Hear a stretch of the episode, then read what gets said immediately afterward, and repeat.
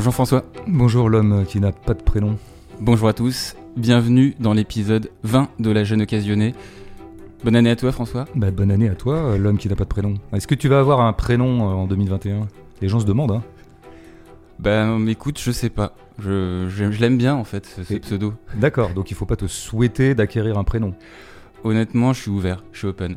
D'accord, peut-être des suggestions des, des internautes euh, Euh, pourquoi de pas t'attribuer un prénom euh, Ouais, mais si on fait ça, euh, on peut crouler sous le nombre de propositions aussi. ouais. hein. Moi je pensais à Brandon.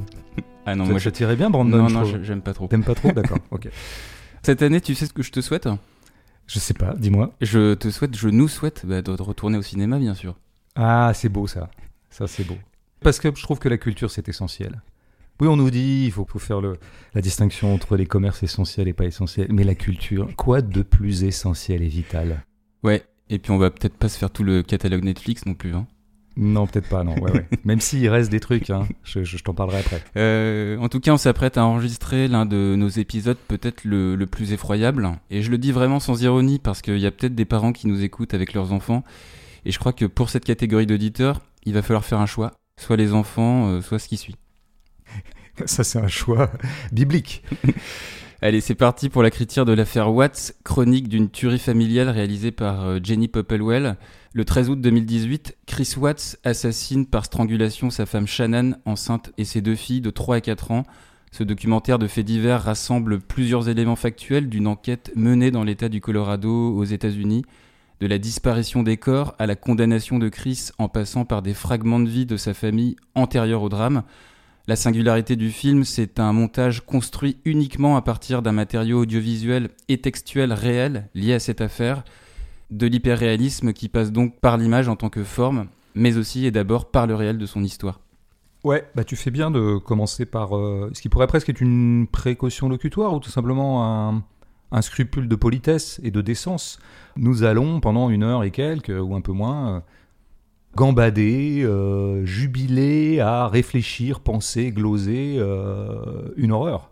Mm. Bon, alors ça, je pourrais l'appeler l'odieuse et salutaire euh, inconséquence euh, du plaisir des faits divers. Pourquoi odieuse? Bah Parce qu'il est question de deux petites filles euh, qui n'avaient rien demandé, qui sont tuées par leur papa, et une femme qui est tuée par son mari. Bon, on est vraiment dans un, un climax d'horreur. Donc c'est odieux. Il y a quelque chose d'odieux là-dedans. Après, c'est un odieux qui est très largement partagé.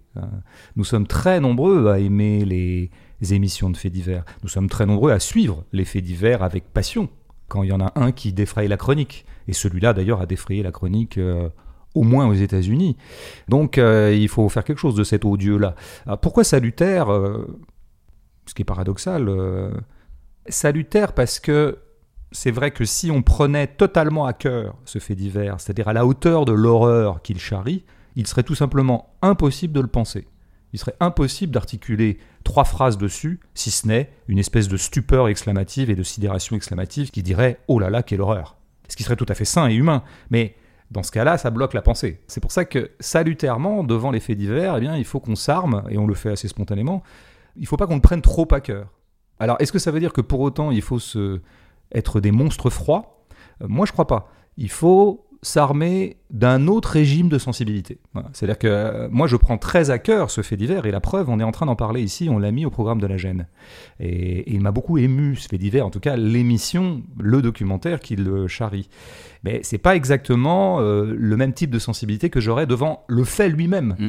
Mais ça, euh, ça vaudrait aussi pour l'art. C'est-à-dire que quand on voit des films, des thrillers qui racontent des crimes ou des un film qui raconterait la torture en Algérie ou qui raconterait la Shoah. euh, Des Bon, monstruosités. alors, il se trouve qu'en général, on paye pour voir ces films. Enfin, du temps où il y avait des salles de cinéma. Euh, bon, mais en, en général, on paye. Et donc, on en attend quand même une espèce de rétribution en plaisir.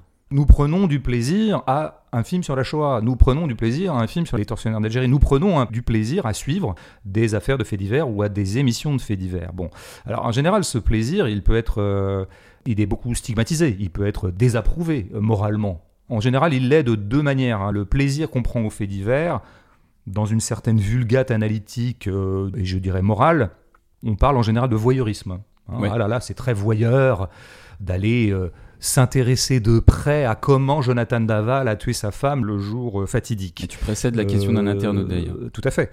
De la même façon, euh, moi j'ai entendu ma mère me dire, et elle avait pas tort, elle, avait, elle faisait preuve d'une certaine décence, mais que vraiment elle, elle, pestait contre les gens, tu sais, qui, les fameux gens qui ralentissent quand il y a un accident de la route, au bord de la route. Mm. Hein, ils ralentissent parce qu'ils veulent voir un bout d'horreur, quoi.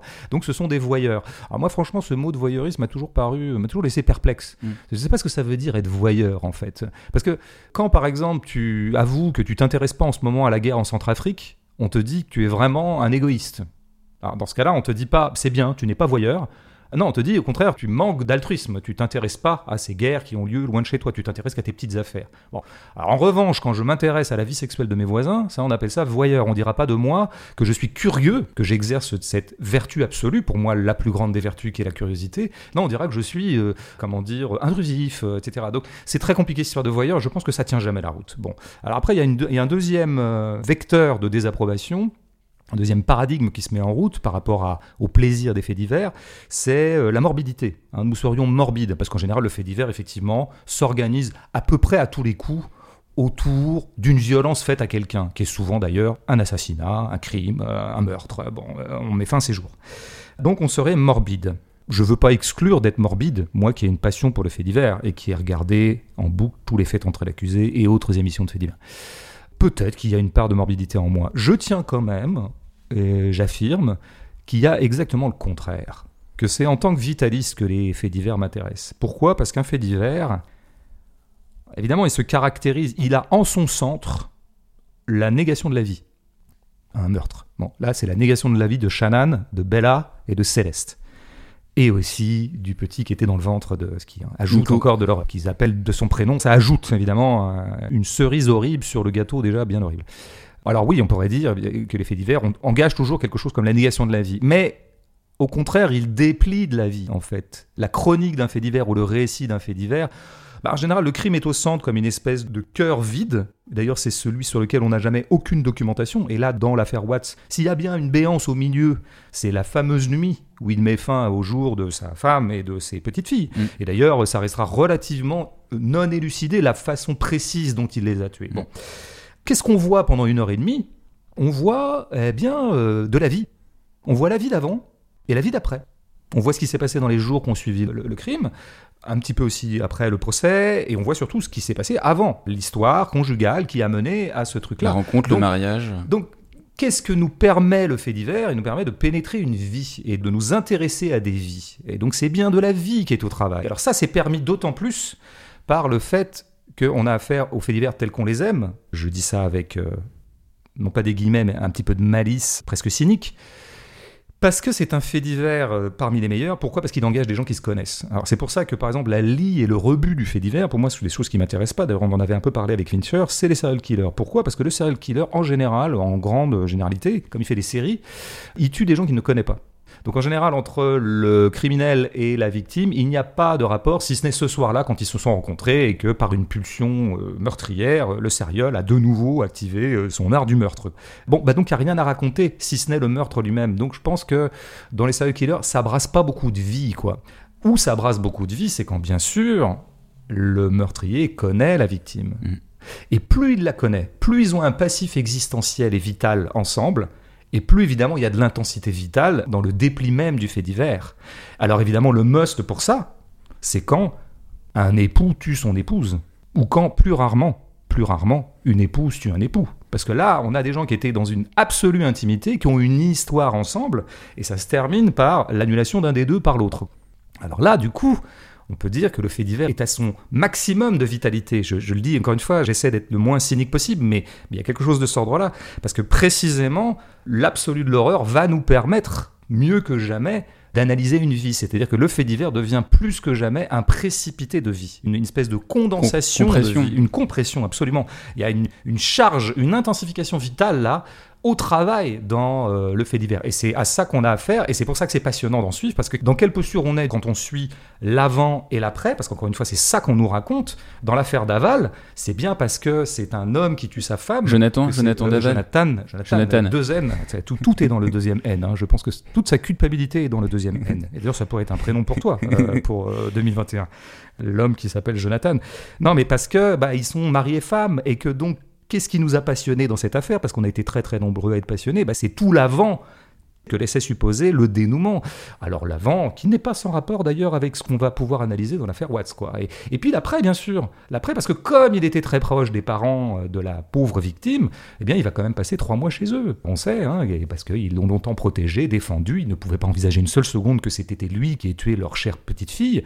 Et donc il y aurait un truc énorme à raconter. C'est les trois mois de cohabitation qui ont suivi le meurtre, de la même façon que là, est très intéressant à raconter la façon dont euh, le pauvre Chris Watts, enfin le pauvre, euh, voilà, je, m'entends, passe les trois jours qu'on suivi le moment où il a tué. Euh, bon, et donc on se retrouve à ce moment-là dans une posture que j'aime bien, qu'on aime bien, c'est que nous sommes des analystes psychologiques. C'est des cas psychologiques, les, faits divers, et c'est des cas de grande psychologie. Parce que tous, on se met devant l'affaire Watts à se demander comment est-ce qu'on en est arrivé là mm. euh, Donc nous sommes en posture d'enquêteurs, non pas d'enquêteurs au sens strict parce que les faits sont avérés, ou en tout cas ils vont nous être livrés euh, en une heure et demie, mais ce qui reste euh, et ce qui dure par-delà la vision même du film, c'est bah, la glose psychologique. Qu'est-ce qui a fait que Qu'est-ce qui fait que un type comme Chris Watts, type ordinaire vraiment, mais alors ordinaire avec un grand O si je puis dire, en arrive à commettre un crime d'intensité proche de celle de la tragédie grecque, quoi. C'est un crime d'Ancien Testament, je veux dire, euh, mm. voilà. C'est ça qu'on doit aussi euh, défricher. Mm. Alors défrichons ça. on avait déjà parlé de, de macro faits divers dans l'épisode 6 en disant que le mystère du passage à l'acte restait entier. Dans l'affaire Watts, malgré euh, toute la cohérence du système de causalité exposé, on se retrouve devant le même problème. Ah, certes, euh, on comprend que Chris a eu une liaison avec cette Nikki depuis euh, juin 2018, que celle-ci aurait confié ne pas vouloir d'un homme marié et père de famille. De là à étrangler sa femme et ses deux enfants pour la rejoindre, le film dispose parallèlement aux faits des zones d'opacité sur ce couple. Chris en première ligne, mais aussi sur Shannon, son passé par exemple, et la violence de son divorce. En fait, il y a, je crois, euh, une double sidération dans ce film. Sidération face à la monstruosité opaque des crimes, et sidération devant le déploiement d'humanité en réaction à la tragédie. Ces deux sidérations, elles se cristallisent, elles se nouent dans la scène de l'interrogatoire et des aveux, juste après le test du polygraphe. On a ce masque du monstre qui tombe très lentement, phrase après phrase, question après question, et une fois le monstre à nu, on pourrait s'attendre à une réaction d'effroi classique, accompagnée de gestes brusques, de cris précédant une intervention musclée de la police. C'est tout l'inverse qui se produit. Au verdict de la machine viennent se succéder l'empathie, le réconfort de ses mains dans le dos, sur l'épaule de Chris, du père, de la police. À la fin, au procès, pendant le témoignage des deux mères de Chris et de Shannon, on a aussi ces plans sur les larmes des familles alors qu'on aurait pu de l'extérieur froidement s'attendre à de la colère portée par un sentiment de vengeance. Euh, cette complexité des sentiments, j'ai envie de la conclure dans ce même esprit avec euh, Shannon et cet excès d'amour d'une mère pour sa famille qui pousse le jeu poste dont j'existe sur les réseaux à un niveau tel qu'on pourrait le considérer à première vue comme étant une forme de narcissisme pathologique, mais qui pourrait tout aussi bien s'évaluer comme une forme particulière de sensibilité. Ce qui nous renvoie à l'opacité de cette affaire, et l'une des questions effleurées par le film lorsqu'on apprend que la famille de Shannon est persécutée sur les réseaux sociaux après la condamnation de Chris, quelle folie a pris le dessus pour qu'on en vienne à ce macro fait divers? Ben voilà, c'est-à-dire que c'est de ça qu'on discute. Et d'ailleurs, les faits divers sont des prétextes d'échange entre les gens. On en parle beaucoup et on interprète. On est tous des herméneutes, quoi. On est herméneutes de la vie. Et c'est quand même des discussions passionnantes, quoi. Un peu plus, un tout petit peu plus passionnantes que euh, ah t'habites ta voiture au garage, quand est-ce que tu la récupères? Je trouve ça très très passionnant de se demander euh, quand récupérer une bagnole au garage, mais je trouve encore plus passionnant quand même de se demander comment Chris Watts a pu faire euh, ce qu'il fait. Alors il y a, y a un fil qui se reconstitue parce que le montage n'est pas anodin. Hein. le montage nous oriente un peu. On a un matériau qui est déjà préagencé de sorte que ça nous oriente vers quelques pistes. Et donc il y a la piste qui arrive comme un coup de théâtre, d'ailleurs très très bien ménagé. On peut dire que quand même que tout ça est plutôt narrativement très bien agencé, hein, comme un auteur de fiction parfois ne sait pas le faire, c'est qu'arrive effectivement en cours, alors par une espèce de manipulation, parce qu'en fait les flics la prennent très tôt dans leur enquête, alors que nous, on va l'apprendre un peu plus tard. Mais c'est ça l'art de raconter. L'art, c'est de distiller l'information au bon moment, Mm. hein, euh, en mentant un tout petit peu sur le suivi objectif des choses. Donc nous avons ce coup de théâtre à peu près à l'heure de jeu, comme on dit en football, qu'il avait une maîtresse. Donc premier principe d'explication, je dirais un peu pauvre, eh bien, nous avons un couple nous avons une norme conjugale. Cette norme conjugale a été perturbée de façon exogène par l'intrusion d'une troisième laronne, qui s'appelle une maîtresse. Et c'est cet adultère qui fait que Chris est de moins en moins affectueux avec sa femme. Elle s'en rend compte, il y a des tensions. Il répond moins au texto. Voilà, tout ça est très bien raconté. Il fait même une dernière soirée, euh, il va au resto avec elle, alors que franchement, c'était plutôt le moment de garder ses filles. Enfin bon, voilà, il se doute. Enfin, une histoire d'adultère, quoi, euh, très classique. Engueulade, et l'engueulade tournerait mal. Et euh, Chris fait ce qu'il fait. Bon, alors, on voit bien que c'est insuffisant. Comme il sera dit d'ailleurs par, euh, je crois, le juge, ou en tout cas euh, telle ou telle autorité judiciaire à la fin. Enfin, quand même, dans ce cas-là, fallait divorcer. Le divorce aurait suffi si vraiment son couple était devenu invivable dans la mesure où il avait plutôt envie de vivre avec cette Nikki. Donc là, il y a un écart énorme, il y a une béance entre la cause et la conséquence. Donc il faut aller chercher autre chose, quoi. Et ce qu'il faut aller chercher, ben, c'est l'idée non pas que l'adultère aurait été la cause, l'adultère a été le catalyseur. Hein, ce qui n'est pas la même chose. hein. Catalyseur, c'est quelque chose qui accélère un processus en quelque chose, hein, qui le concrétise. hein. Mais le processus était engagé. Le processus de désamour était engagé. Et le processus d'exaspération ressenti par Chris par rapport à ce contexte conjugal était déjà là. Quelque chose était en jeu. Alors ça serait quoi ce truc? Et alors là, on passe à un autre type d'explication qui est, je dirais, philosophiquement et politiquement complètement à l'inverse. C'est-à-dire que si on arrive au drame, c'est pas parce que la bonne norme conjugale est perturbée par un élément extérieur, mais c'est parce que la norme conjugale elle-même était invivable. Alors là, tu vois bien que c'est une perspective politique tout à fait autre, quoi. hein. C'est la grande différence entre des gens qui te disent le salut dans la société, c'est qu'on reconstitue de la famille, et que plus la famille est normée, et plus les gens sont équilibrés et harmonieux, ils font pas de problème. Et puis ceux qui, plus à gauche, je pense, euh, en tout cas plus subversifs à mon goût, pensent que la famille elle-même, dans son ordinaire et dans l'ordinaire même de la conjugalité, est oppressante, est étouffante et peut mener au drame en tant que tel. Et bah, c'est quand même un peu ce qu'on se dit hein, en suivant le truc. C'est une hypothèse, c'est que ce Chris qui a aimé cette femme, Shannon, qui s'est mariée euh, et qui a suivi totalement la norme, faire des enfants, et il y en a un troisième qui est en cours, etc. Bon, clairement, à un moment, son corps lui a dit que ça n'allait pas, cette vie-là. Ça n'allait pas. Alors, et là, on rentre dans des zones obscures. hein. On rentre dans des zones moralement étranges. Mais on va les dire, puisque c'est ce qu'on se dit devant le fait divers. Donc, faut tout se dire. Et c'est ce qu'on s'est un petit peu dit devant l'affaire Daval aussi. Bon, bah, c'est que Shannon est, bien sûr l'absolue victime de cette affaire. Elle est morte à l'heure où je te parle. Bon. Mais comment dire? Elle n'est pas pour rien dans le fait que Chris est étouffé. On voit bien, elle le dit elle-même, c'est elle qui porte la culotte. On voit qu'elle est très autoritaire, on voit qu'elle est un peu casse-couille, qu'elle est un peu chieuse, qu'elle lui fait tout un drame parce que la belle-mère ne s'est pas bien comportée avec les petites filles, etc. Lui est plutôt flegmatique d'ailleurs. Oui, on entrevoit un type qui était plutôt, on va dire, un peu bouffé, un peu étouffé, un peu bon, c'était elle qui manageait le truc. Il y a une scène qui, je trouve, c'est compliqué quand on est scénariste d'inventer aussi bien. Le Père Noël? Le Père Noël. Comme elle Il a oublié le portable. il a oublié. Bah déjà, on pourrait deviner, alors peut-être à la lumière du dénouement hein, dramatique, hein, tout ça c'est biaisé, c'est presque de l'effet coup d'échauffe, mais on comprend en 5 secondes que c'est pas lui qui a choisi de se déguiser en Père Noël, hein, et que bon, il veut bien le faire, mais que c'est une idée de Shannon, quoi. Parce que Shannon, elle fait fête de tout. Il faut que la conjugalité et la famille soient toujours dans une auto-célébration. Donc elle lui a imposé cette espèce d'accoutrement dans lequel il a pas l'air très dégourdi, et en plus il a oublié le portable parce qu'elle, elle vit évidemment prendre des photos, parce qu'elle documente tout, et du coup elle lui fait deux trois petites piques. Elle fait des petites piques à son propre téléphone euh, auprès de qu'elle est en train de témoigner pour dire, et elle dit presque. Heureusement qu'il y a au moins un adulte dans cette famille. Elle, elle a une phrase comme ça, Ouais. genre, euh, bah oui, en fait, le Chris, euh, c'est un enfant, quoi. Il fait pas son rôle de père. Bon, donc on entrevoit toute une vie, et là je suis en train de faire du victim blaming, comme on dit aux États-Unis. C'est pas bien, mais je dois bien avouer que c'est ce que je me suis dit, et c'est ce qu'à mon avis tout le monde se dit devant l'affaire Watts, quoi. C'est pour ça que c'est bizarre qu'à la fin, enfin c'est bizarre, c'est tout à fait logique, mais il y a quelque chose d'un peu perturbant dans le fait que le film se termine par euh, une statistique tout à fait, euh, comment dire, pertinente. Sur les féminicides. Oui, bien sûr. Trois femmes tuées par jour, euh, nous dit la Voilà. conclusion du film. Bon, Aux États-Unis. Le film fait bien de conclure ça. C'est bien de retomber un moment sur des pattes un peu de bon sens moral. Je veux dire, bon, au bout du compte, la vraie victime, c'est Shannon, on est bien d'accord, et bon, et Chris, même s'il est mal en point alors qu'il est, c'est quand même le coupable. Bon. Mais ce que vient de dire l'heure 23 qui a précédé, c'est pas exactement ça. C'est qu'on voit que bah, la culpabilité, elle est plus partagée que ça, et que d'une certaine manière, bon, Shannon, non pas, évidemment, en aucun cas à mériter son sort. personne ne mériterait un sort pareil, évidemment pas, mais qu'elle a fait partie du processus qui produira son anéantissement. Donc bon, c'est ça qui est intéressant dans le fait divers aussi. Il nous amène à penser autrement que dans notre, euh, je dirais, notre morale ordinaire, qui peut être, euh, je dirais, indispensable au quotidien, mais qui ne peut pas être notre seul horizon analytique. C'est ça qu'il faut toujours dire sur la morale.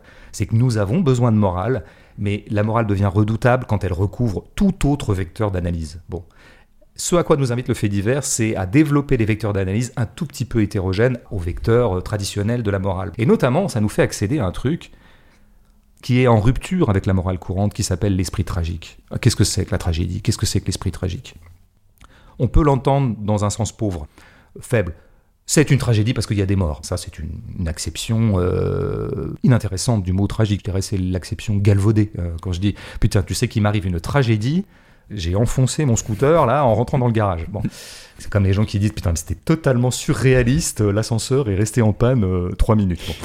On sait bien que nous faisons tous usage de ces mots en les galvaudant, en les euphémisant. Mais la tragédie, en l'occurrence, elle est de deux choses. La première chose, c'est de dire que dans tout fait divers, il n'y a que des victimes. Voilà. Et ça, évidemment, c'est compliqué à entendre pour la morale courante. Mais bien sûr que Chris Watts est une victime de tout ça. Les larmes des familles en témoignent. Mais tout le monde est malheureux, mais y compris le coupable. Il y a un coupable. La justice fait bien de distinguer entre coupable et victime. Mais en dernière instance, à l'heure où je te parle, Chris Watts, il est en prison, à vie, en train de ruminer Au fond du trou, au sens propre comme au sens figuré. il s'en remettra jamais. Il a, il a quand même étouffé ses deux petites filles. Enfin, je veux dire, c'est.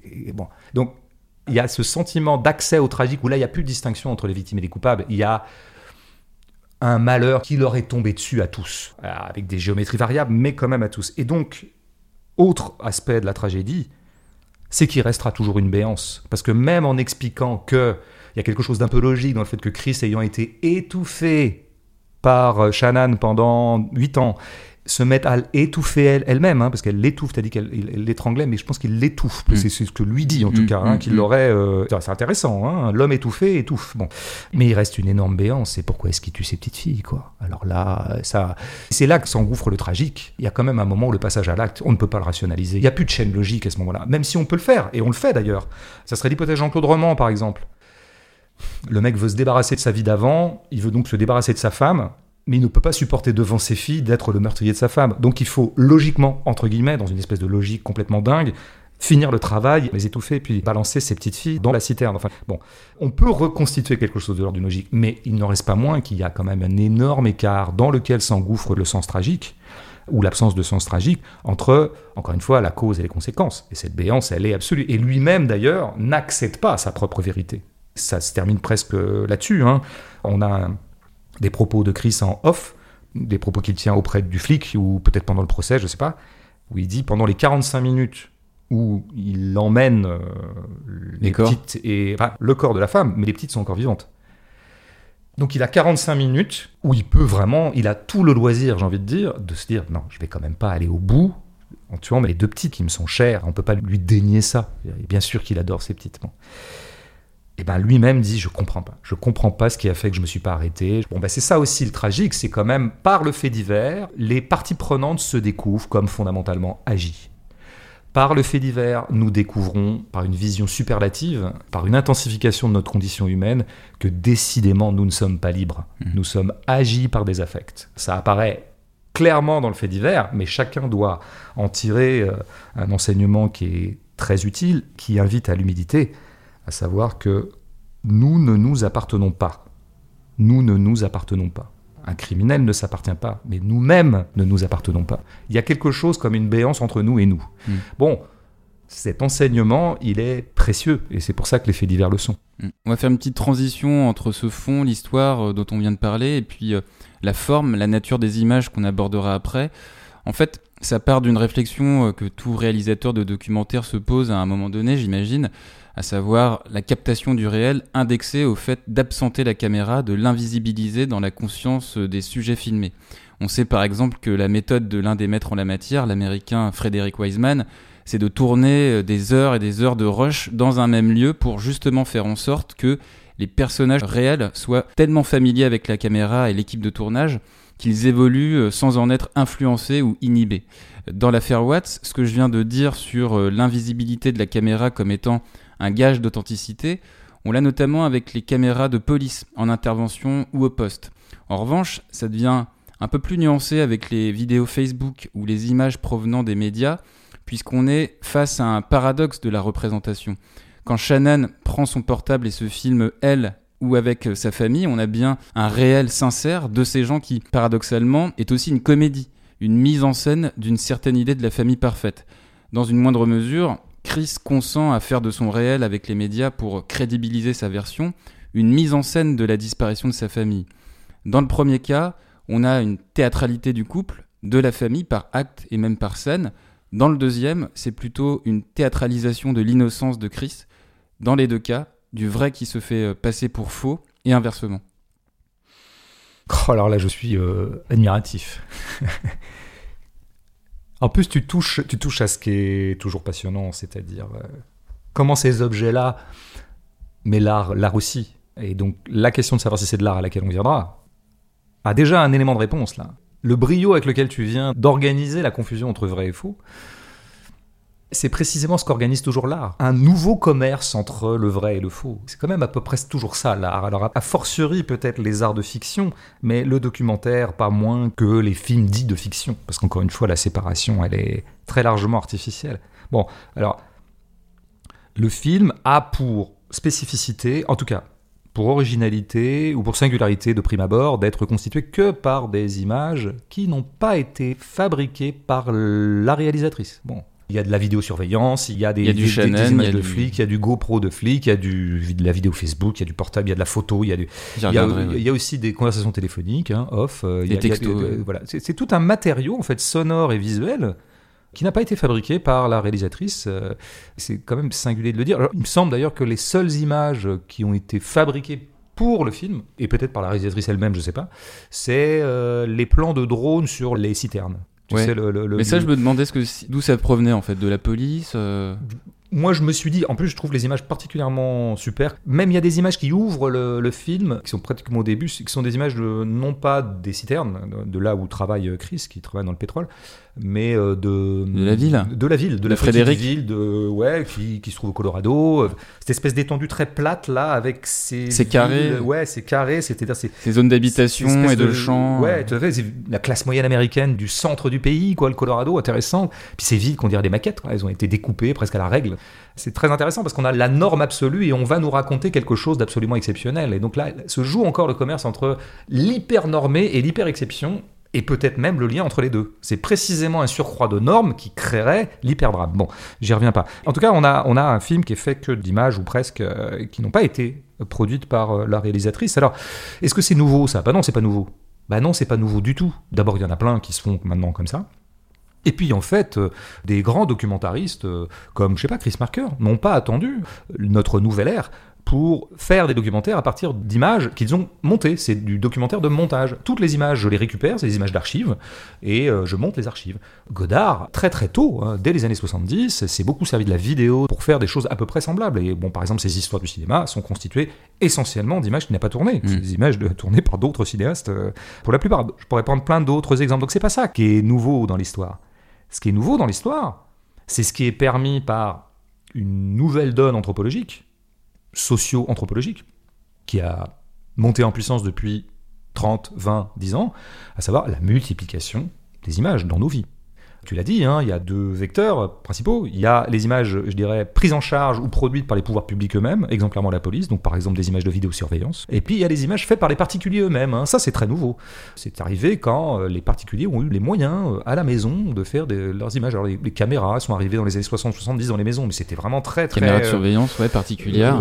oui, mais les caméras, je veux dire individuelles, domestiques. Moi, je veux dire dans les années 80, on était tout content d'acquérir un caméscope. Et ah, avec, c'était pas pour surveiller, c'était pour se filmer faisant des conneries, des sketchs, ou alors, ah là là, c'est Noël, euh, je te filme. Bon, bon ça c'est récent. Puis c'est hyper monté en puissance, évidemment, depuis les, portables qui filment. Bah oui, voilà. Et donc là, ça a complètement multiplié les images à disposition. Ce qui fait que la nouveauté de l'affaire Watts, par rapport à Chris Marker, par exemple, c'est quelque chose de tout à fait décisif. C'est que Chris Marker, Il ne pouvait s'en remettre qu'à des choses qui avaient déjà été filmées. Or, les choses qui étaient filmées à l'époque de Chris Marker, c'était des choses qui s'étaient déjà auto-constituées comme événements. Si je voulais des archives, si je voulais faire un film sur, je sais pas, le coup d'État euh, de Pinochet, là, j'ai de l'archive. Pourquoi? Parce que très très vite, ça a été constitué comme un événement. Donc des journalistes ont filmé, autant qu'ils ont pu d'ailleurs, euh, malgré les dictatures. Tu vois ce que je veux dire?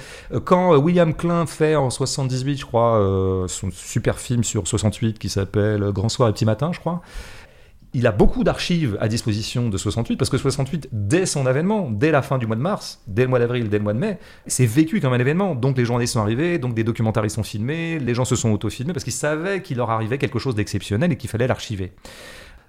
Résultat des courses, jusqu'à il y a très récemment, quand tu voulais faire un documentaire qui ne soit qu'à partir d'images d'archives, tu faisais que des trucs sur des événements historiques. Tu ne pouvais pas faire la chronique domestique d'une vie domestique, parce qu'elle n'était pas documentée, elle. Alors maintenant que les gens, effectivement, auto-documentent leur propre euh, domesticité, et Shannon le fait, effectivement, à mon avis, elle n'est pas si exceptionnelle que ça, Shannon. Il y a beaucoup de gens comme Shannon, hein, mais c'est vrai qu'elle elle va loin. Quand les petites arrivent à l'aéroport, il faut filmer les petites arrivant à l'aéroport. Euh, quand c'est Noël, évidemment, on filme Noël. Quand on fait le Père Noël, on filme le Père Noël. Quand c'est un anniversaire, etc. Enfin, première journée à la plage, on va filmer les petites. Euh, bon, fait Donc, plein d'albums d'ailleurs sur ça va, oui, tout à fait. Alors, pléthore de photos. Maintenant, voilà, je pense qu'il y a énormément de gens comme Shannon, hein, et on peut y voir effectivement une espèce de désarroi affectif. Moi, je ne vais pas gloser ça, c'est suffisamment fait. Mais grâce à ça, parce que là, on peut dire grâce, je peux maintenant raconter des histoires ordinaires, des histoires de couple, des histoires euh, de gens qui ne sont pas des gens, euh, jusqu'à preuve du contraire, en tout cas, jusqu'au crime, qui auraient mérité qu'on les filme euh, fut un temps. Donc là, je peux. je Avec peux- leur consentement quand même.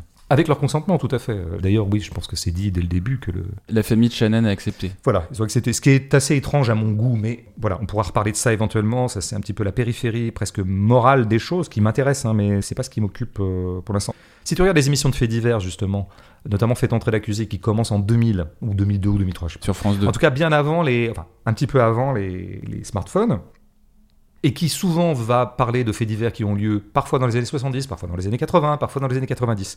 Bon, bah là, on n'a pas le matos. On n'a pas de texto, on peut pas ressaisir la conjugalité, la vie conjugale de l'un et de l'autre quand c'est un homme et une femme qui se sont entretués. Comment est-ce qu'on pallie ce vide?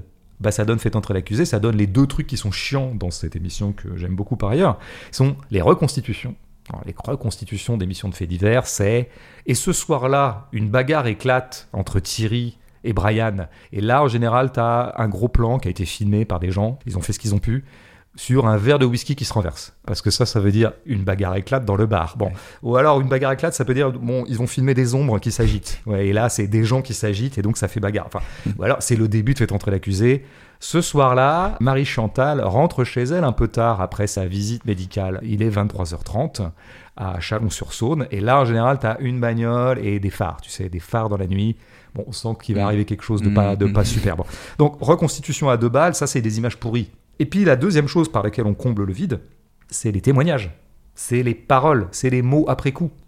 Témoignages des intéressés quand ils sont survivants. Témoignages des parties prenantes, les flics, les juges, les avocats, voilà. Témoignages euh, aussi des commentateurs experts. L'expert psychiatre va nous expliquer pourquoi euh, Thierry Paulin euh, en arrivait à tuer des femmes à gogo. Voilà ce qu'on est obligé de se fader dans ces émissions-là, parce que précisément on n'a pas le matériau. Donc, ce que permet ce nouveau bain d'image contre lequel on peut pester. On peut pester contre politiquement en se disant les flics nous surveillent et qu'est-ce qu'on fait des images où on est dessus? Enfin voilà, c'est une espèce d'expropriation de notre propre vie privée. On peut pester anthropologiquement. Ah là là, qu'est-ce que c'est que tous ces cons qui arrêtent pas de se filmer? Moi, ce que je vois, c'est quel est le bénéfice pour le cinéma. Je peux raconter les mois qui ont précédé le crime chez les Watts, la tuerie. Je peux raconter cette histoire d'amour sans avoir recours aux reconstitutions à deux balles et sans avoir recours aux commentaires. C'est-à-dire que grâce à ça, je retrouve ce qui est la quintessence du documentaire. C'est-à-dire, on me livre un matériau existentiel, du réel, n'importe quoi, un arbre, un bébé, un couple, un anniversaire, tout, une voiture, et on me fout la paix avec.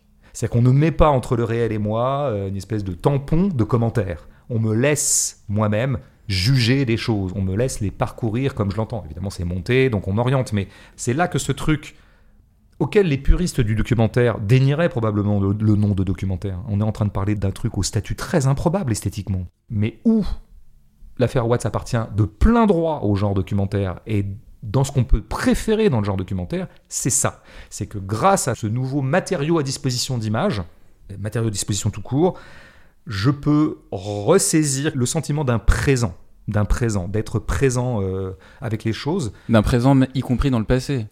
Oui, tout à fait. C'est ce qu'on voit notamment, tu sais, avec euh, les changements de physionomie de Shannon et de Chris. Parce que parallèlement à des moments différents, en fait, Shannon, elle change de physionomie, elle perd un peu de poids, elle, elle se teint les cheveux en brune.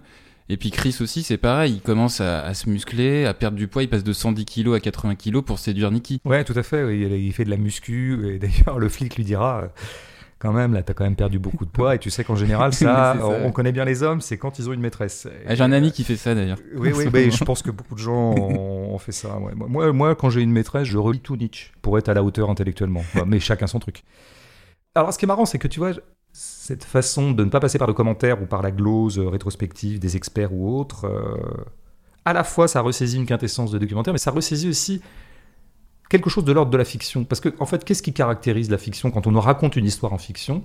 En général, on, nous le raconte dans l'ordre. On commence par le début, on va à la fin. Il arrive qu'on déconstruise, il arrive qu'il y ait des flashbacks, mais globalement, l'ordre, je dirais, euh, normal du récit fictionnel, c'est d'avancer dans l'histoire au diapason des personnages. Mm. Et là, on ressaisit quelque chose de cette intensité fictionnelle grâce à ça, grâce au fait qu'on peut raconter au présent. Par exemple, le film commence comment? Il commence comme pourrait commencer une fiction. D'ailleurs, il est très largement construit comme une fiction. Une vidéo de Shannon euh, sur Facebook où elle présente sa famille. Ça, c'est vrai que c'est le prologue, je dirais, mais le vrai début de récit, ben, c'est l'appel de la voisine. C'est l'appel de la copine. Hein, c'est la, la, collègue et collègue, euh, collègue, copine, proche, euh, avec qui s'appelle Nicole aussi, comme la maîtresse, il faut pas confondre, mm, mm. et qui appelle les flics, qui appelle les flics pour dire je comprends pas, j'ai pas de nouvelles d'elle, je l'ai déposée hier soir à 1h40. Euh, elle avait rendez-vous avec un docteur. voilà. Et c'est vrai que les disparitions et les drames commencent vraiment comme ça. Et là, on se ressaisit dans un présent. C'est-à-dire qu'en gros, ce montage d'images-là nous permet à la fois de ressaisir une quintessence de documentaire et une quintessence de fiction. C'est marrant parce que tu vois, j'avais revu Gone Girl récemment pour faire le, le, podcast précédent sur Fincher. C'est fou comme ça commence pareil. Et or, dans un cas, c'est joué par Ben Affleck, et dans un autre cas, par personne. Et dans un cas, c'est un docu, de l'autre côté, une fiction. Mais ça commence pareil. Donc, si tu veux, on t'offre une intensité de fiction et aussi une intensité de documentaire. Mais quelle serait la vraie valeur ajoutée euh, ben, c'est qu'on retrouve euh, ce qui est pour moi le prix du documentaire par rapport à la fiction et que la fiction n'aura jamais. C'est pas le présent, c'est le sentiment d'une présence. Ah, alors ça, c'est autre chose. Ça, c'est si tu veux, c'est de l'incarnation. Une, ouais, une certaine qualité d'incarnation. C'est le réel tel qu'il t'apparaît, entouré de son aura de réel. C'est-à-dire qu'il n'a pas été délavé par sa fictionnalisation, par sa narrativisation. Il arrive là. Et la raison pour laquelle euh, j'ai fait le saut en te proposant qu'on parle de l'affaire Watts dans la gêne occasionnée, bah, c'est évidemment les deux grands moments du film qui sont des moments de présence tels que nous n'aurions pu, nous n'aurions pas pu les avoir il y a 20 ans, tels que Chris Marker n'aurait pas pu les avoir et tels que Fait entrer l'accusé ne les a jamais. C'est-à-dire bien sûr le moment où Chris arrive le matin, et puis bien sûr le moment, t'en as un peu parlé, de l'aveu. Ça, c'est des choses qu'on n'avait pas avant. Et là, on l'a. Grâce à la GoPro du flic, nous avons quand même l'arrivée d'un type dont on sait rétrospectivement qu'il vient de tuer dans la nuit ses deux petites filles et sa femme dans sa maison, et il fait visiter la maison, en tout cas explorer la maison aux flics. Ça nous fait quand même une sacrée scène, quoi. Ça nous fait une scène extraordinaire où évidemment nous on se dit bon, alors on commence à avoir des doutes sur lui, puis peut-être on a entendu des choses, donc on sait qu'il est coupable, donc on le voit, on voit son double jeu pardon, mais c'est des images fascinantes euh, qui sont difficiles à égaler. Euh. et par exemple, quand il dit euh, Le doudou des filles n'est pas là, il dit ça aux flics. Hein. Qu'est-ce que ça veut dire que le doudou des, filles Alors là, il y, y, a un précipice qui s'ouvre là, parce que c'est quoi en fait? Ça veut dire que. Évidemment qu'il ne le découvre pas, donc il fait semblant de le découvrir. Mais ce doudou, est-ce que ça serait pas un doudou que les filles ont pris? Pour aller dans la voiture parce que voilà, il pouvait pas en déposséder. Et voilà. Ou est-ce que c'est lui qui a eu l'idée déjà un peu machiavélique et déjà un peu programmatique Prémédité. je vais faire en sorte qu'elles emmènent leur euh, doudou de sorte que voilà, ça puisse faire euh, un peu plus départ et ou enlèvement comme à un moment il bon c'est un grand moment. Et puis l'autre grand moment, euh, bon, alors ça c'est c'est le moment de l'aveu quoi. je veux dire, moi, pardon, pour moi c'est le grand moment de cinéma de l'année. On faisait un top 5 l'autre jour. Enfin, tu faisais un top 5 et j'obtempérais. ouais, bien sûr, Emma. Euh, de Lara, de, Pablo Lara. Oui, et puis plein d'autres films qu'on a adorés, euh, le film de Le Tourneur et puis, et puis d'autres choses. Mais la scène qui m'a le plus euh, captivé, ému, bouleversé, fait réfléchir, penser, euh, c'est la scène de l'aveu de Chris Watts dans l'affaire Watts. Je suis désolé. Je pourrais faire le malin en dire mais non mais pas du tout, c'est Pablo Narel. Pablo Narel est un grand artiste, oui, ce que je crois profondément. Et la grande scène de l'année, elle se trouve dans le grand film de l'année qui est Emma. Mais c'est pas vrai en fait pour moi. Euh, Désolé, si je suis honnête avec mes affects, c'est cette scène d'aveu. Alors reste à savoir si c'est de l'art. Mais en tout cas, ce que je peux dire, qu'est-ce qu'il y a de grand dans cette scène d'aveu? Je peux pas la gloser. Il suffit que les gens la regardent puis ils seront émus comme moi. hein. Il y, a, il y a deux choses. Il y a un truc.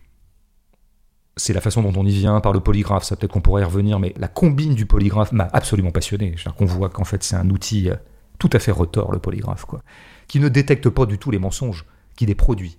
C'est pas la même chose, mais qui produit des vrais mensonges, hein, mais qui les produit. Il ne les détecte pas. On voit très très bien le petit manège. Qui d'ailleurs, le Euh, polygraphe n'a pas de valeur euh, juridique. Non, il n'a pas de valeur juridique, mais on voit bien qu'il a une valeur d'usage énorme. C'est-à-dire que ça permet à la nana qui est très habile. Moi, j'ai une copine qui m'a dit Qu'est-ce qu'ils sont humains, ces flics? Oui, c'est vrai qu'ils le tapent pas, ils le chargent pas au LBD. Donc c'est vrai qu'on se dit Ah, tiens, des flics sympas. Enfin, des flics qui tuent pas les gens, c'est cool, quoi. Mais il le manipule bien Mais psychologiquement. Bien sûr que c'est une sacrée manipulation et ils le prennent au piège par le polygraphe en fait quoi. Le polygraphe sert non pas à détecter un mensonge mais à pouvoir dire tu sais t'es passé au polygraphe et en fait bah pff, on s'est rendu compte scientifiquement que t'as menti. Donc en fait je pense que le polygraphe a un usage placebo. Puis lui, il se retrouve dans la situation où il peut difficilement refuser le polygraphe. Mais tout à Parce fait. que sinon, c'est un aveu. Le piège est absolu, c'est-à-dire que tu pourrais dire ah ben c'est bien on laisse le choix quand même au suspect, mais c'est précisément parce qu'on lui laisse le choix que c'est un piège parce que s'il dit non ça a valeur d'aveu. Et s'il dit oui, il se retrouve embarqué dans un drôle de pataquès, surtout s'il est coupable, où évidemment ça va le rendre surnerveux d'être détecté. Et étant surnerveux, on va pouvoir lui dire T'étais quand même vachement nerveux quand tu as répondu, ça prouve bien que t'as menti. Donc maintenant que tu nous as menti, maintenant d'où-nous la vérité. D'où la scène qui va arriver et il va craquer en très peu de temps euh, de l'aveu. Juste un truc. Quelle est la phrase qu'il prononce pour avouer à son père? Ah tu t'en souviens aïe, pas aïe, aïe. Voilà, voilà le mec qui a pas bossé quoi. Bah oui, bon, en ce moment c'est c'est galette des rois, c'est Ouais, non mais ça bosse plus. Ça- moi je, au départ, je me, je me souviens, on était, on était sérieux, on était studieux, On on, était on voyait les films six fois avant de faire le, le podcast, et puis maintenant on les voit à peine. Moi, manque, j'ai vu 12 minutes, hein, maintenant je peux te le dire. hein. non, il dit, mais non, mais je vais pas te. Il dit, parce que je l'ai noté, moi. J'ai le j'ai les, revoyant. j'ai les phrases de questions du polygraphe, mais j'ai pas ce qu'il dit à son père. Il dit, il dit, je la protégerai pas. Parce que évidemment, c'est un semi-aveu. Hein. Il peut pas avouer en entier euh, cette autre chose qu'il ne s'avoue pas à lui-même. Donc il peut pas l'avouer autrui, il se l'avoue même pas à lui-même. Donc il faut qu'il passe par des contours très intéressants, la psychologie de l'aveu. Et il va commencer par charger euh, Shannon. euh, Shannon, quoi. Et puis après, petit à petit, il arrivera à reconstituer le bloc de l'aveu intégral. Mais il faudra du temps, il faudra le procès, même pour qu'il ouais. vienne à Mhm. avouer qu'il a Mhm. évidemment l'inavouable, qu'il a tué lui-même ses petites filles. Mais donc il a cette phrase, je la protégerai pas. Mais cette phrase, elle, vient du ciel, enfin, elle vient de l'espace.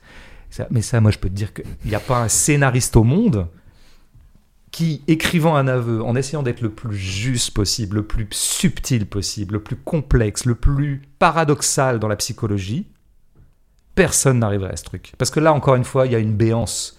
Il y a quelque chose qui va pas dans cette phrase. C'est pas la bonne, en fait. En plus, elle est particulièrement odieuse. Parce qu'il avoue en chargeant la personne qui l'a tué. Bon, elle est odieuse en même temps, elle est pathétique. Enfin, elle est tout en même temps. Enfin, cette phrase est absolument géniale. Donc là, si tu veux, on a quand même un truc où euh, on a un moment de documentaire, hein, mais qui fout toute la fiction, mais derrière, mais très loin derrière. Et puis il y a un autre truc qui fout toute la fiction derrière dans cette scène. hein. C'est l'attitude du père. Moi, j'ai pensé à Jacques Audiard en voyant cette scène. D'abord, j'ai pensé à, à rien. J'ai pensé qu'à ce que je voyais et. À Jacques Audiard, carrément. Pourquoi j'ai pensé à Jacques Audiard? J'ai pensé en après-coup. hein. Mon premier geste est plutôt un geste de Jacques Audiard, le réalisateur de Jacques Audiard. Un prophète, fils de Michel Audiard. fils de Michel. Ouais, Jacques Audiard, tu sais, ce Un cinéaste prophète qui a dont- fait un dont- prophète, ouais, qui a dont fait, pas mal De gens, arrêté. euh, dont pas mal de gens considèrent qu'il serait le meilleur cinéaste français vivant.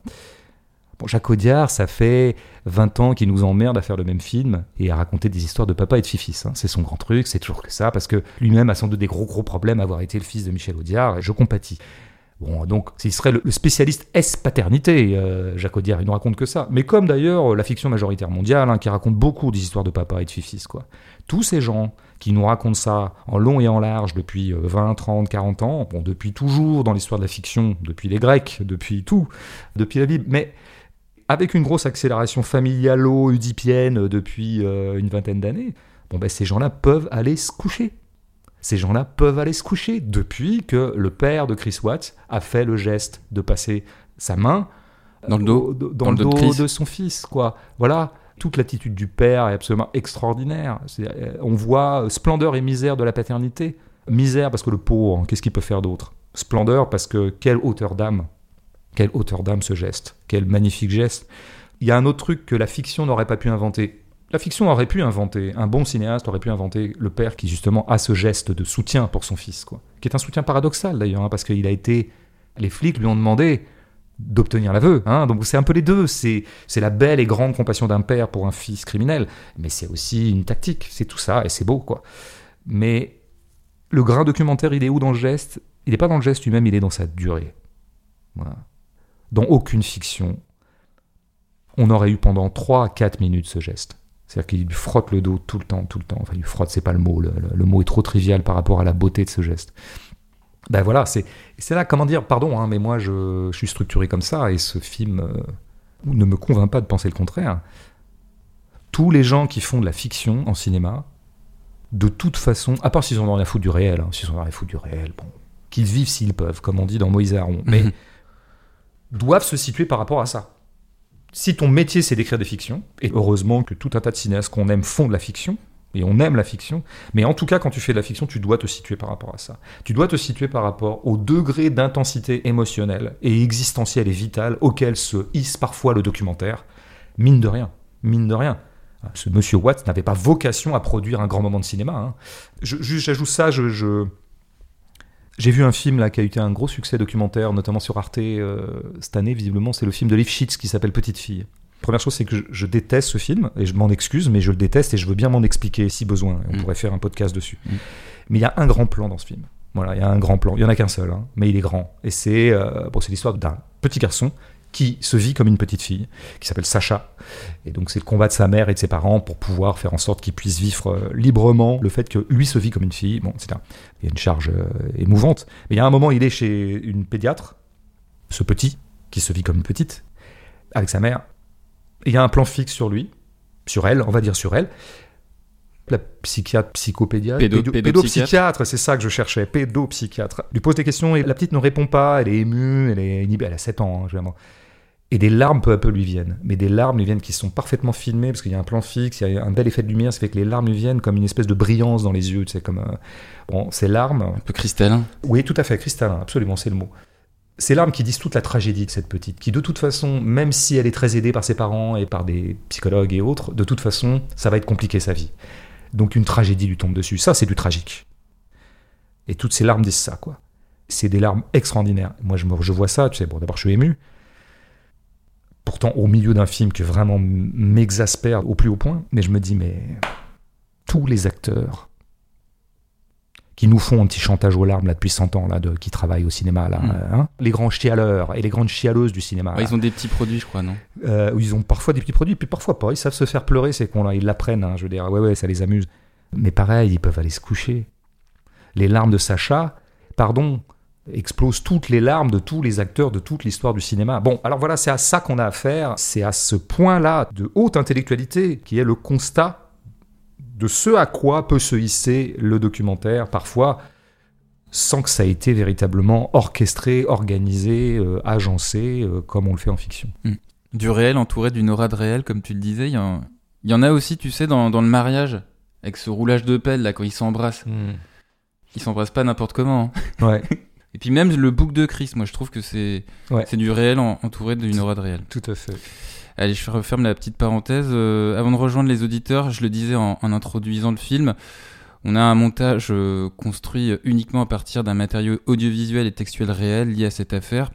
L'inventaire, on l'a un petit peu évoqué, mais quel est-il si on devait le, le rassembler? Donc on a des photos et des vidéos provenant de comptes Facebook et donc de smartphones, des vidéos de caméras de surveillance placées à l'entrée des maisons, qui donnent parfois une plasticité et une étrangeté visuelle de films d'horreur comme dans Paranormal Activity ou le projet Blair Witch, avec les images de police aussi lors des interventions dans la maison, des caméras placées dans les salles d'interrogatoire et de la prison, les images des médias, du procès, une lettre, des conversations téléphoniques et échanges de SMS, et puis à vérifier, mais il me semble aussi qu'il y a du Google Street View euh, dans la ville de Frédéric, Une autre façon d'appréhender ce matériau audio, audiovisuel, textuel, c'est aussi de s'interroger sur ces outils de captation, majoritairement liés à la société de surveillance ou d'autosurveillance dans laquelle chacun de nous sommes plus ou moins pris. Ce qui m'amène à reprendre ta question laissée en suspens à la fin de l'épisode précédent, l'épisode 19. Qu'est-ce que c'est que faire du cinéma à l'heure où des fragments de nos vies sont presque instantanément dupliqués par des images? Et par extension, qu'est-ce qui pour toi fait cinéma dans ce film? Ouais, ben voilà, une question, euh, je dirais, euh, passionnante euh, et qui prend un tour, effectivement, encore plus urgent hein, par rapport à ce régime audiovisuel dans lequel nous baignons, en fait, et qui pose des questions à l'art et à ceux qui font profession ou vocation de fabriquer des films de cinéma. C'est-à-dire, qu'est-ce qu'on fait avec ça? C'est une vieille question d'ailleurs. Hein. Le cinéma a toujours eu à composer avec des images concurrentes. Il a eu pendant un temps le monopole de l'image qui bouge son premier moment, la première moitié du XXe siècle, on va dire. Puis très vite, il arrive une grande compétitrice, une grande concurrente, qui s'appelle la télé, qui a mm. posé grand problème au cinéma. On s'est dit, bon, bah, le cinéma c'est foutu, euh, la télé est en train de prendre le truc. En plus, des cinéastes ont trahi la cause du cinéma pour aller euh, dans la télé, euh, comme par exemple Hitchcock. Enfin, très vite, il a vu le bénéfice qu'il pourrait en tirer. Puis après, alors évidemment, ça s'est multiplié avec la multiplication, la démocratisation de la vidéo, le fait que chacun ait accès et puisse se filmer, et que maintenant ce soit à disposition partout. Bon, moi je me disais, à la fin, là, en voyant euh, le fait que, que la famille de Shannon avait subi une espèce de raz-de-marée dégueulasse euh, après le truc où on a fait vraiment du victim blaming, encore une fois, hein, où, euh, voilà, il y a eu les réseaux sociaux, des groupes Facebook qui sont constitués pour dire à quel point Shannon méritait son truc, etc.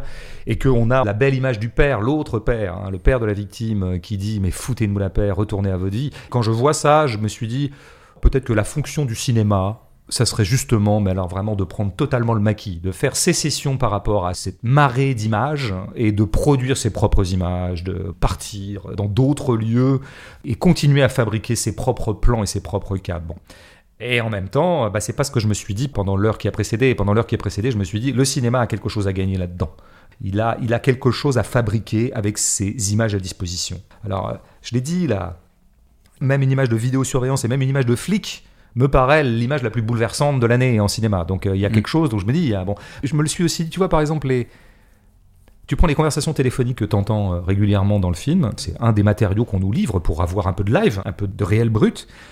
Et donc, par définition, on les a en off sur des images, parfois qui sont peut-être des photos, qui peuvent être euh, des plans sur la ville. Enfin, voilà, la réalisatrice s'est démerdée comme elle pouvait pour faire un support image à ces conversations téléphoniques euh, entre Chris et un agent, entre euh, la maîtresse et une agent du FBI. Enfin, il y, en a mm, quelques-unes mm. comme ça. Nicole aussi. Moi, je me suis dit, mais de nouveau, on voit à quel point c'est fort une voix et que ce matériau des appels, les messages de téléphone qu'on n'arrête pas d'enregistrer les uns et les autres toute notre journée, bah, je trouve que c'est un grand matériau d'art. Je suis désolé, ça produit quelque chose de spécifique d'avoir les voix et pas les visages. Et donc on pourrait s'en servir de cet archivage-là. De la même façon, tu vois, les textos, ça, ça fait longtemps que je me le dis depuis que les textos sont apparus euh, dans le cinéma.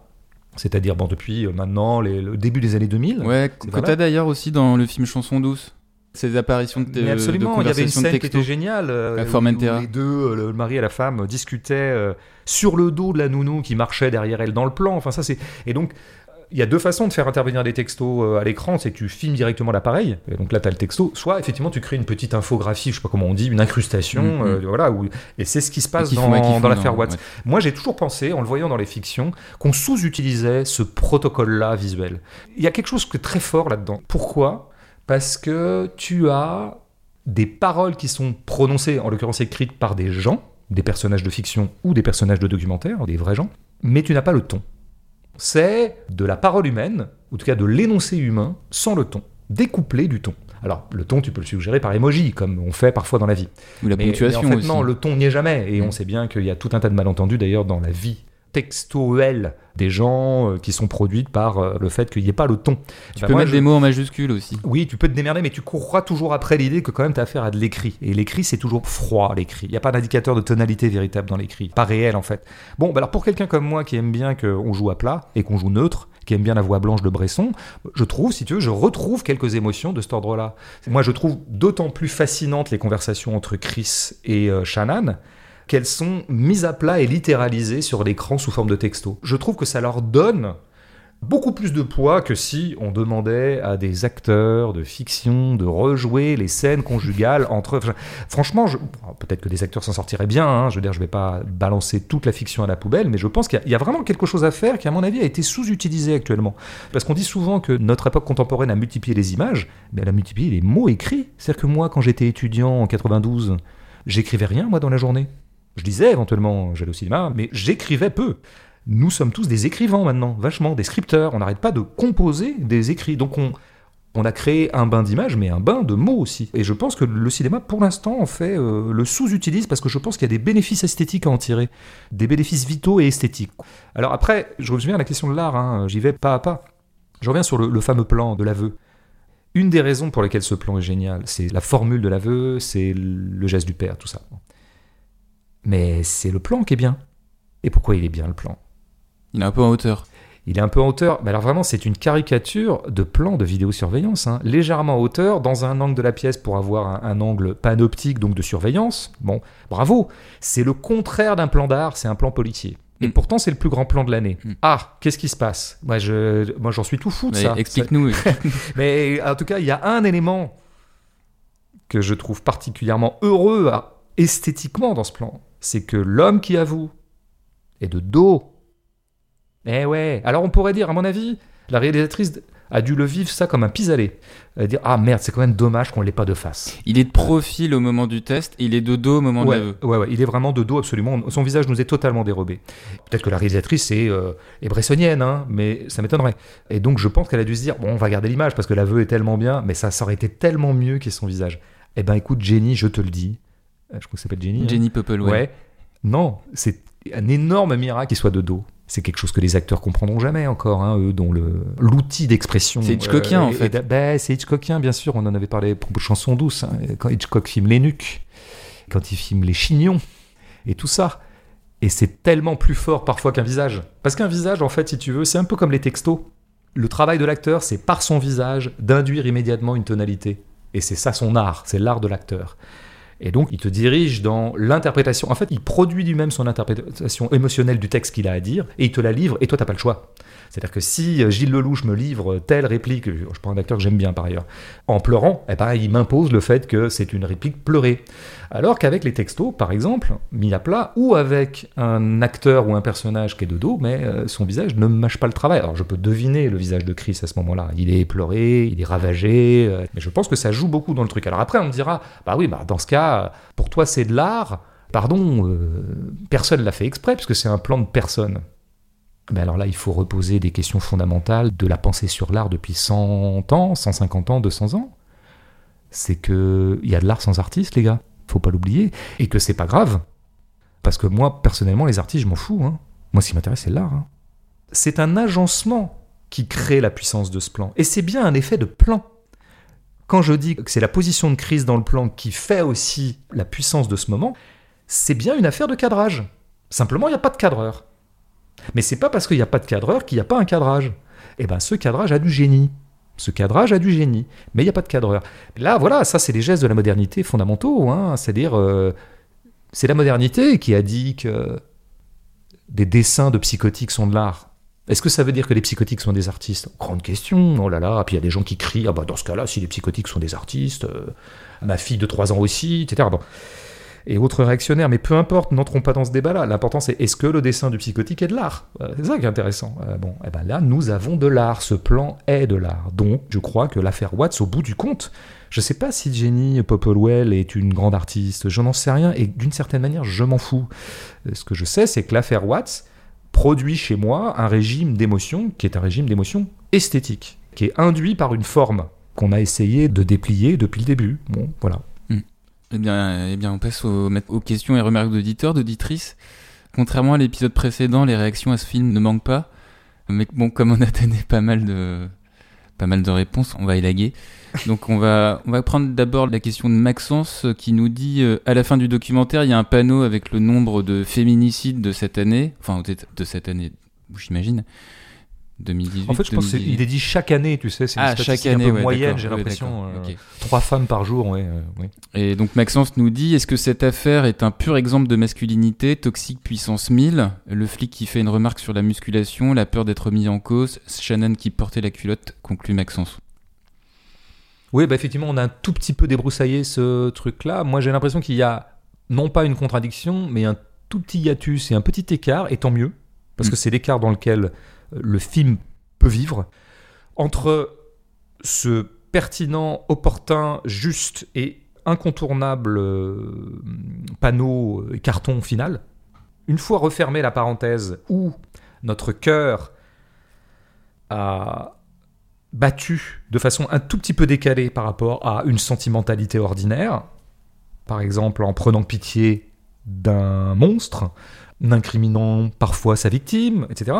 Il est bien normal que ceci étant refermé, cette parenthèse esthético-amorale refermée, il faut revenir au réel et revenir à la statistique implacablement froide ou froidement implacable, que quand même, globalement, c'est les hommes qui tuent les femmes. La violence conjugale, elle est perpétrée par des hommes très très très majoritairement. Alors il est ajouté que en général c'est prémédité, parce que c'est une façon pour euh, Jenny d'enfoncer un peu Chris et de dire qu'en fait il avait prémédité son crime. Je sais pas, peut-être parce que Jenny Popplewell pense aussi, elle sait elle-même qu'elle a fait un film qui justement euh, est très trouble dans son positionnement, comme le fait divers est trouble, parce que précisément il remet un peu de jeu et il remet un petit peu de complexité dans une partition ou une distinction un peu nette entre coupable et victime. Donc euh, c'est passionnant tout ça. Je veux dire, on est constamment euh, nous-mêmes en train d'osciller entre des réflexes moraux nécessaires et ordinaires et un système d'évaluation morale qui est euh, produit par une forme esthétique propre. Mm. Sur la forme esthétique, plusieurs remarques d'Eddie et puis un commentaire. Il dit euh, Hum, Depuis quand euh, les flics filment-ils si bien? Pourquoi toutes ces images amateurs sont de si bonne qualité? En revanche, les scènes d'interrogatoire sentent la mise en scène, le mauvais dialogue et les mauvais acteurs. Eddie nous dit que ce film est comme un post automatique Facebook créé par un bot qui construit un montage à partir de nos images disponibles, comme quand le site fête nos 10 ans d'amitié avec un autre utilisateur en égrénant nos photos communes. Est-ce la dernière forme de divertissement autogénéré et personnalisé du royaume des images? Bah, là, de toute façon, Bon, toi, t'as- on, on- on a un petit point de désaccord là Ouais. avec, euh, j'ai oublié son. Eddie. Eddie. Eddie. euh, bah, déjà, beau prénom. Ça pourrait être un bon prénom pour 2021 aussi, Eddie. Ouais. On a un... Je suis gâté là. On a un, un petit désaccord puis un gros. Le petit, c'est que oui, bon, après, je pense que ton commentaire euh, disqualifie totalement le film, mais euh, finalement on crée une homogénéité entre ce qui serait le pire du réseau social euh, ou le pire de Facebook, enfin l'horreur euh, virtuelle contemporaine, et ce film qui serait en pure continuité avec. Bon, moi, ce que j'ai essayé de démontrer, c'est que oui, j'aime bien les documentaires qui sont complètement en sécession par rapport à ce régime de circulation des images, mais je crois que euh, l'affaire Watts montre qu'il y a de l'art à fabriquer à partir de ce matériau-là, qui est par ailleurs un matériau assez dégueulasse, qui porte énormément de vices, énormément de lynchage, énormément de saloperies. Le pire de l'humanité s'exprime sur les réseaux, nous sommes bien d'accord, mais il me semble que l'affaire Watts nous fait monter d'un cran par rapport à cette médiocrité euh, planétaire, quoi. Où je suis alors, alors vraiment en total désaccord. C'est évidemment sur la scène d'aveu et d'interrogatoire joué par des mauvais acteurs, bah alors là, bah moi je crois pas, j'ai dit exactement l'inverse. Je pense que aucun acteur au monde ne serait meilleur que le père à ce moment-là, euh, et que aucun scénariste au monde n'aurait trouvé cette réplique merveilleuse d'aveu ou de semi-aveu ou de non-aveu, qui est euh, je la protégerai pas. Merci François pour euh, cette première découverte de l'année. Ouais, attends, je voulais ajouter un autre truc. Ouais, dis ouais. Vas-y, dis-nous. je pensais le faire au prétexte d'une. euh, Non, parce que tu vois. Ce film, pourquoi je voulais qu'on en parle aussi? Je voulais qu'on en parle pour un truc. euh, Parce que euh, la question se pose dans le cinéma actuel de qu'il va y avoir un écart de plus en plus entre le cinéma riche et le cinéma pauvre. Il y a toujours eu un cinéma de vitesse, euh, notamment depuis les années 60, je dirais. Et après, ça s'est écartelé. Donc le truc, c'est qu'est-ce que va bien pouvoir faire le cinéma pauvre? Le cinéma riche aura toujours plus de moyens. Et le cinéma pauvre, qui sera de plus en plus pauvre et qui devra composer avec de moins en moins d'argent parce qu'on lui en donnera plus, et parce qu'il n'aura pas, il sera pas dans les courroies de circulation euh, officielles des films, euh, qu'est-ce qu'il peut faire? Ben, Il peut faire ça. C'est-à-dire qu'on avait parlé d'Arte Povera à propos des, Des de- faciles de- historiques. hein. Ouais, des faciles historiques. Moi, je pense que le documentaire en général est un arte povera. Pourquoi? Parce que sa richesse est gratuite, hein, c'est le réel. Mais alors là, a fortiori, quand tu peux le faire avec ton bureau, quelqu'un qui fréquente le site euh, Mon blogodo appelons ça comme ça, oui, qui a dit que ça avait un nom, que ça s'appelait les desk movies, ou, ou je sais plus comment c'est, les films que tu peux faire sur ton bureau, quoi. D'accord, euh, ouais. avec un ordinateur. Bah, je crois que c'est une des voies possibles. La voie possible, c'est peut-être par exemple d'aller dans un département comme la Mayenne et de filmer des fermes collectives. Et là, tu fais euh, du documentaire pauvre, complètement en dehors des clous. Mais il y a une autre truc, c'est de d'aller même pas en Mayenne et avec ton ordinateur Mm. et avec des archives à disposition, avec ces images-là qui sont à peu près gratuites. Et avec tout ce qu'on a dit, quoi, tout ce qui constitue euh, le matériel euh, audio et visuel de l'affaire Watts, bah, tu peux faire des films pour pas cher, quoi. Mm. Je pense que ceux qui, de toute façon, sont condamnés à la pauvreté et qui de toute façon devraient être contents d'être condamnés à la pauvreté, c'est-à-dire qu'ils devraient se réjouir d'être du côté du cinéma pauvre, parce que Small is Beautiful et parce que la pauvreté euh, est divine, eh ben, je pense qu'ils ont beaucoup à apprendre de ce genre de documentaire, quoi qu'ils en pensent par ailleurs, même s'ils ont une petite réticence en disant que l'affaire Watts, quand même, c'est un peu putassier, que ça brasse quand même une affaire. euh. Moi, j'aurais une petite réticence à l'affaire Watts, par exemple, c'est de, de- Le film a profité d'un fait divers qui était déjà extrêmement public. C'est-à-dire qu'en fait, il, il surfe un peu sur quelque chose qui a déjà en soi fait scandale. Oui, Donc, la notoriété du on fait peut pas divers. dire, ouais. voilà, il, il invente pas trop son territoire. Ça, ça serait la- ma vraie réticence. Mais moi, je rêverais par exemple d'un truc, c'est qu'on fasse un Dex movie, pas du tout à partir d'un fait divers qui aurait défrayé la chronique dans le mainstream. On irait justement creuser des vies qui ne sont jamais représentées, qui ne sont jamais visibles. Et c'est devenu possible. Par exemple, je suggère à quelqu'un de faire un film que moi je ne ferais pas, parce que je suis pas assez bricoleur, puis peut-être j'ai autre chose à foutre. C'est tu peux raconter une histoire d'amour que avec les échanges virtuels ou la trace sur les réseaux ou par texto ou ailleurs que se sont laissés les deux amants. Ça serait super comme film. Ouais, c'est une riche idée, ouais. Ouais, ça m'est venu comme ça, je le ferai pas, donc je le soumets à quelqu'un. Et je pense que c'est pas très cher à faire. Ouais. En fait, je pense que ce truc-là ouvre tout un tas de voies d'inventivité. Et donc, il faut s'en saisir et arrêter de se boucher le nez en se disant Ouais, mais enfin, quand même, les réseaux, c'est dégueulasse. Euh, Oui, racontons des vies ordinaires, mais qui n'auraient pas de débouchés dramatiques. L'affaire Watts, évidemment, ce truc ne serait pas passé sur Netflix s'il n'y avait pas, euh, effectivement, le macro fait divers dont tu as parlé. S'il avait simplement été question de raconter à travers les traces qu'ils ont laissées l'un de l'autre ou l'un ou l'autre, le mariage de Chris et Shannon qui se serait terminé par un divorce parce que Chris a rencontré euh, Nikki. Nikki, Netflix n'en aurait pas voulu.